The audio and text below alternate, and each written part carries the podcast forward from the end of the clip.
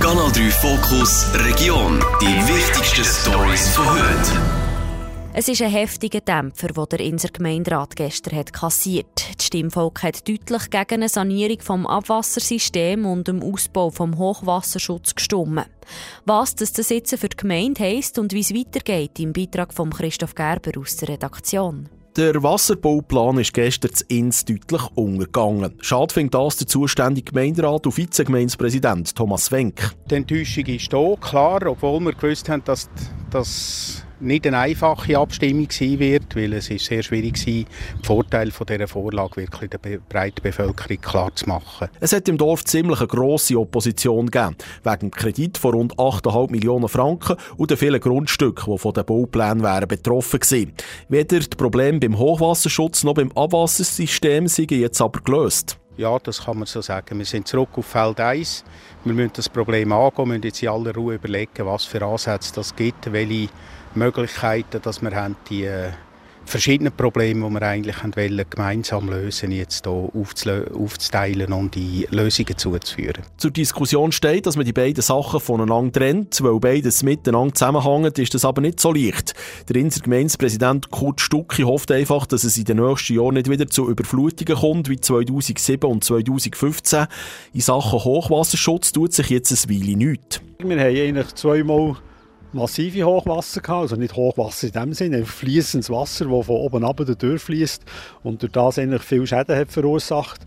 Und das wird das Problem sein, das man muss anpacken muss, aber das wird auch länger gehen, bis man dort eine Lösung finden Für die anderen Sachen, die beschädigten Abwasserleitungen, dort werden wir schneller irgendetwas müssen suchen und schauen, eine Lösung zu finden. Zu allem Suchen kommt es für die Gemeinde auch teurer als mit der gestern abgelehnten Vorlage, sagt Kurt Stucki. Von den 8,5 Millionen Franken hätten nämlich Bund und Kanton die Hälfte übernommen.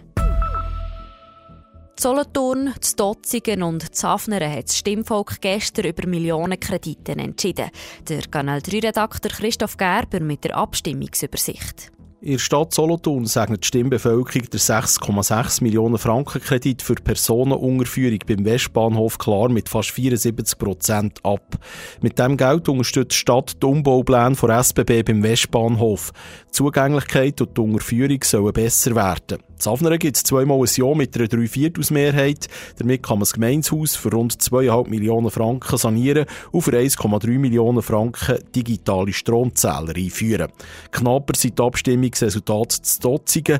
Hauchdünn mit 24 Stimmen mehr sagt das Stimmvolk Ja zur Erweiterung der Schulanlage mit einem Kindergartenneubau für 3,6 Millionen Franken. Ganz knapp, mit nur neun Stimmen Differenz, lehnt man das Dotzigen hingegen einen Ersatz vor Schürenbrücke über die alte Aaren ab. Wie der Dotziger Gemeinderat bekannt gibt, muss man jetzt weitere Massnahmen bei Schürenbrücke abklären, zum Beispiel eine Gewichtsbeschränkung bei Überfahrt.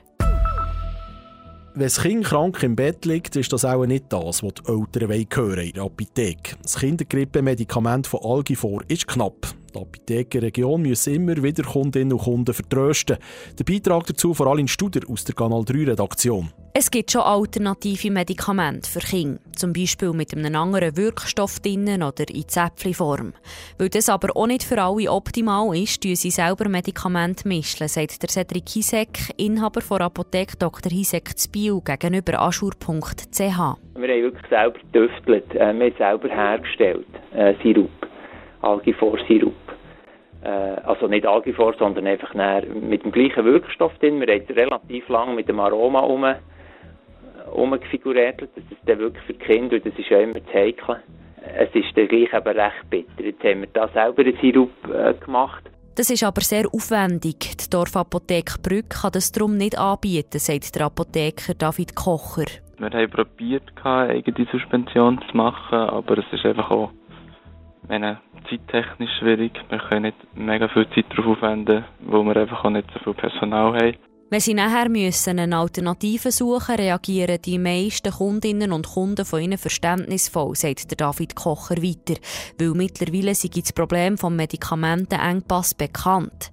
Anders sehen die Reaktionen zu Berg aus, sagt Angela Tomet vor Topfarm Apotheke. Sie können sich nicht vorstellen, warum das, das fehlt. Ähm, sie haben auch das Gefühl, wir machen da irgendwie manchmal einen Fehler in der Apotheke mit Bestellen oder so. Ähm, ja, für, die Bevölkerung ist das nicht so nachvollziehbar, dass es eben mal einfach etwas nicht gibt, obwohl es ja ein allgemeiner Rohstoffmangel ähm, bekannt ist. Angela Tomet rechnet damit, dass der Medikamentenengpass eher noch grösser wird in nächster Zeit. Keine gratis Parkplätze mehr und weniger Verkehr in den Quartieren. Die Stadt Solothurn will bei ihrem Parkplatzkonzept über die Bücher. Wie sie mitteilig heisst, hat sie für das einen neuen Entwurf ausgeschafft, der jetzt gleich in die Mitwirkung geht. Dalin Studer aus der Redaktion hat den Einzelheiten. Das aktuelle Parkraumkonzept hat die Stadt Solothurn das letzte Mal vor fast 20 Jahren aktualisiert. Es entspreche darum nicht mehr den Bedürfnissen der Stadtbevölkerung, dem Gewerbe und den Besucherinnen und Besuchern. Solothurn soll es mit dem Parkieren in Zukunft überall gleich funktionieren und für die öffentlichen Gratisparkplätze soll man neu müssen zahlen. Weiter wird die Stadt die blaue Zone ausbauen. Dafür soll es weniger Pendlerinnen und Pendler geben, die lange Parkplatz besetzen und die Leute sollen nicht mehr so in die Quartier einen Parkplatz suchen. Die Mitwirkung fährt in zwei Wochen an und dauert dann bis im Mai. Die Stadt Solothurn hat auf Anfrage von Kanal 3 keine weiteren Infos geben zum Thema. Kanal 3 Fokus Region. Nachher auf Spotify und Apple Podcasts. Jederzeit kompakt informiert.